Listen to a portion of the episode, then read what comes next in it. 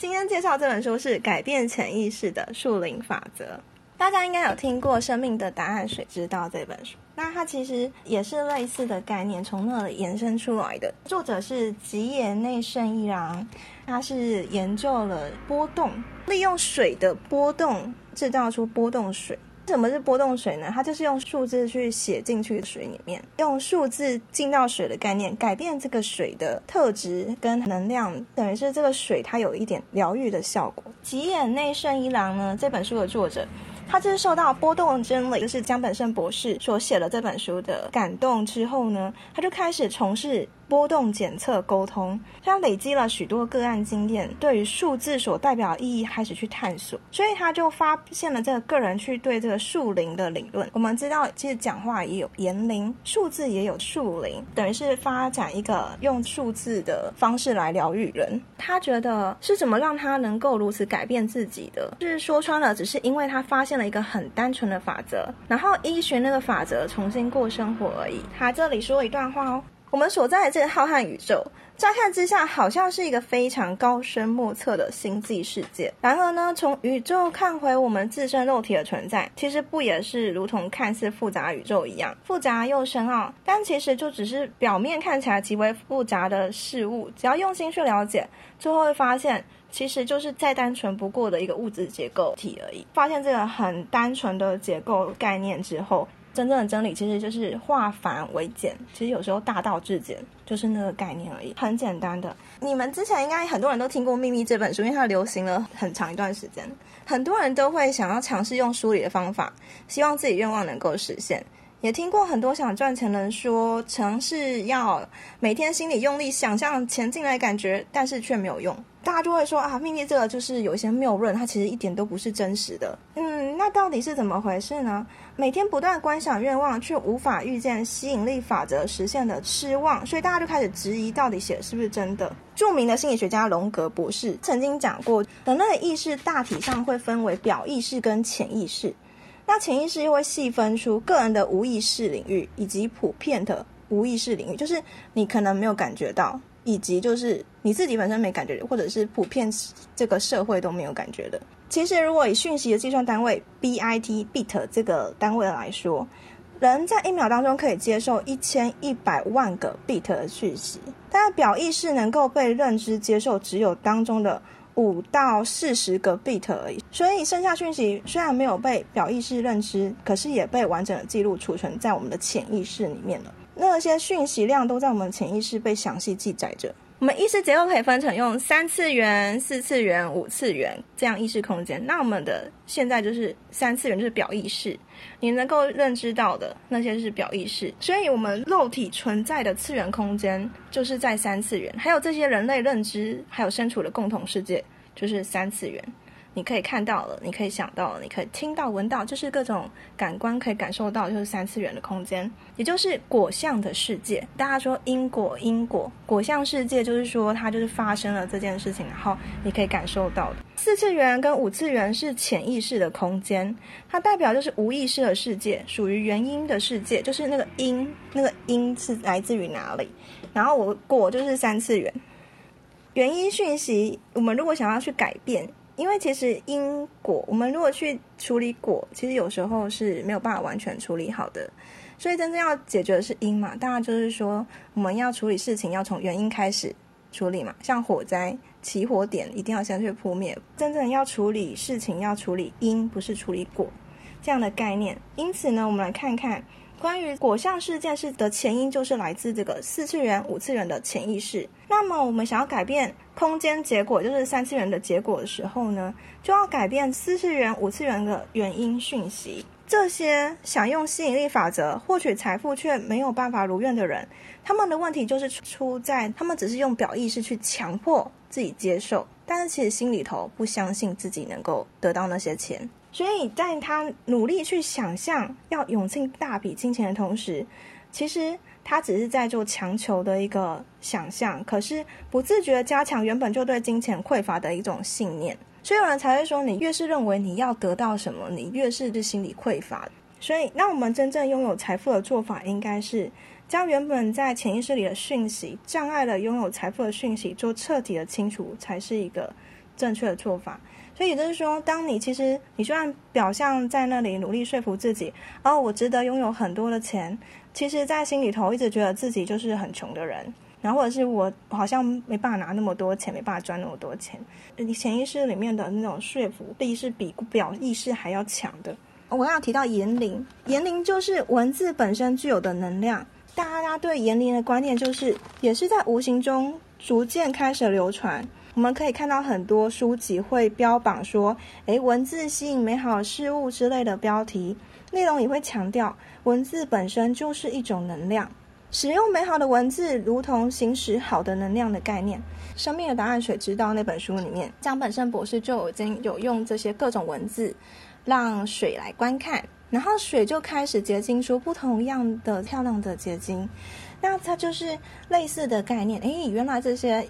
语言这些文字、这些说话的声音等等的，都是有能量的。声音有能量，文字有能量，你讲出来的话语是有能量的，甚至你写出来的字也是有能量的。关于文字本身就是一种能量，所以你用美好的文字，就如同行使好的能量，能够感召一些、聚集一些幸运来到。但我们如果能够懂得能量的共鸣。严玲说的论点要传达意义就是不难理解了。共鸣就是说频率相近的会互相吸引。你能够遇到什么人？所谓的物以类聚，同类相吸这样子那种概念。所以同温层很厚嘛，因为你们相同类型的人会聚在一起。这个就是类似的概念。其实你想要交朋友，你一定会找跟你相近的人交朋友。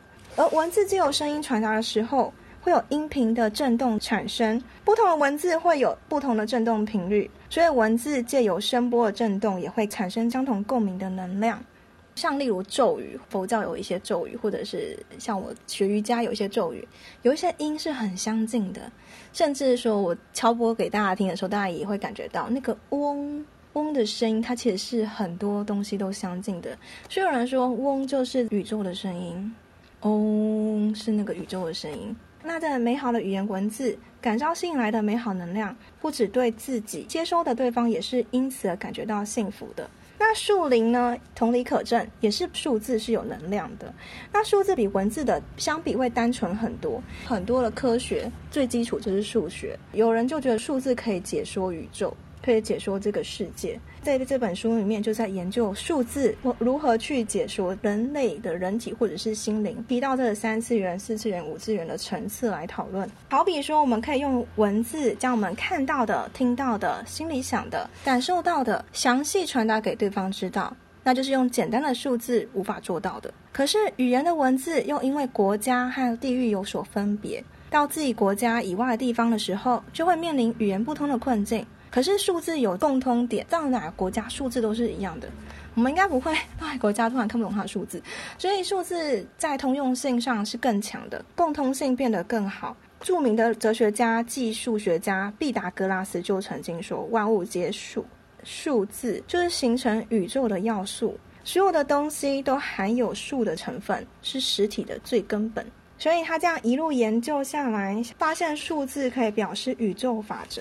你可以想象到，我们其实光是身体上的一些资讯，都是有跟数字有关。例如你的心跳、你呼吸的速度，甚至体温、血压、血糖值那些的等等，甚至盐分浓度等等的，其实都是跟一些数字有关。他一直在研究那个代码，什么样的数字到底代表要什么东西。后来他就梦见了，梦见了一个嘣，就是突然之间嘣蹦出来的一个 idea。他梦到了一个图表。那这样子的话，任一列数字加起来总和都会是一样的数字排列组合，就是所谓的魔方阵。透过这魔方阵呈现出来的意义，就是说明这个数字是宇宙用来向我们传达讯息的方式。关于这魔方阵跟光的相关性，光的结构现象，从太阳直接照射到地球的光，如果用肉眼直接看，只能用刺眼形容，或者说你，当然我们就称出白光本身是当然是没有颜色，是透明的。我们看不出它的颜色。那我们利用三棱镜就可以看出它会反射出七种颜色，就是彩虹。如果不是三棱镜，也可以用像水啊，或者是像彩虹的产生，就是因为有水的关系，水的折射两次，然后再反射，等等等等，然后呢就会出现彩虹。投射棱镜产生折射率形成的光谱之后，这个色彩其实是对应数字上来说也会有对应的数字。如果你把红外线跟紫外线加起来，刚好就是九个。这里又讲到。零零这个数字原本是没有零这个数字的，是后来才有这个零概念。那零你也可以说色即是空，空即是色。其实我觉得就变成说，你从数字可以看到一个哲理跟哲学。光透明无色就像是零一样，可它通过三棱镜之后，就会变成诶，反射出这样子的九层的层次。其实零英文虽然是 zero，但是日文发音是不会。等一下。发音在光跟零的时候的发音是一样的。光用英文来说，其实也是这个 ray，the laser。白凤说零是个总和，也是个起始，说的很好啊。零的日文同音类，数字零跟灵魂的零都是类。在英文来说就是 laser 嘛，就镭射，镭射就是类，一样在说这个光的意思。喜布达说零是任何数字零到九的零次方，任何数字的零次方就是一。Good。艾比说我零能量也会累耶。接得好，数字跟光的对应关系的，就会浮现这个《般若波罗蜜多心经》的一段经文，就是“色即是空，空即是色”的这个经文。因为这个零就等于原本是透明无色，到所有的颜色集合就会变成无色。大家应该知道，所有色光在集合在一起的时候，就会形成的就是白光。光的概念跟色彩概念是不同的，它有时候甚至相反。如果你是把所有颜色凑在一起，就变黑色；但是光是所有颜色凑在一起，所有色光凑在一起就变白光。释迦牟尼佛这段经文就在说，这个我们所存在这个空间是色界，起源不色是来自于空，空即是色，色即是空。你也可以说有无相生，相反相成，就是有跟无，因为有了无才会有有。有了才会无。那在释迦牟尼佛看透了这个真理之后，顿悟出来，刚好印度这个国家也是出生了发现零这个数字概念的数学家。喜布拉说说眼睛是色的开始嘛？嗯，好问题，这也是一个好问题。可是我觉得你其实，在说色，这个色其实不单单只是一个颜色，它可以说是色身，甚至是说你的五感。味觉、触觉、嗅觉那些感觉，你的感官觉受，你对于那些感官觉受的那种感受，也是一种色。那到空，空就是说你对那些感觉觉受已经没有感觉了，甚至说已经放下那些东西了，那就是空。所以色空，它其实在说色空的时候，不单单只是在说色彩跟眼睛而已。我们看到的是空空。奇不老说身体的感应器是的，呃，白风说光的总和是透明的，色彩总和是黑色。Yes。三六九这个数字就是对应着天照大神的意思。古神道里面，天照大神这个数字就是三六九。正中央四十一的数字又代表着天之狱中主神，他还有一个别名，就称为妙见菩萨。在占星术里面，由北极星与北斗七星所组合的星座叫做小熊座。那据说妙见菩萨就是来自于那个方向的，就是来自这个北极星、北斗七星的方向。依照古神道的说法，就是这位天神创造我们所存在的这个世界，也许就是因为如此，轴线才会偏着这个北极星的方向。这里面掺杂了一些神学传说，但是我们来回到这个数字就很有趣，刚好就对应的这些三六九数字以及正中央的四十一，也是这个主神的名字。这七的数字，我们其实会发现它是一个很重要的数字。一星期有七天，我们的音阶有七个，哆来咪发嗦拉西。脉轮有七轮，彩虹有七色，甚至 lucky seven 都脱离不了跟七有关。其实有一些数字就是很有趣。我要现在讲的魔方阵另外一个很可爱的东西了，就是相对称。刚才已经有人发现到相对称的问题，我真的觉得这很有趣。甚至刚才有人跟我回应说，他怎么觉得好像是那个。曼陀罗，我说，哎，真的在排列的时候有点像哦。那这样子相对性代表是一种阴阳成立的相对世界，对错好坏对立的这个法则，二元性的分别。就是我们所处的三三次元空间。你可以想到，不只是阴阳，也许是说我们还有分男女，因为我们在这三次元空间就会有这种不同的分别。但是如果四次元空间是呈现意识的空间，它这个世界就不会有这些男女相，不会有分别。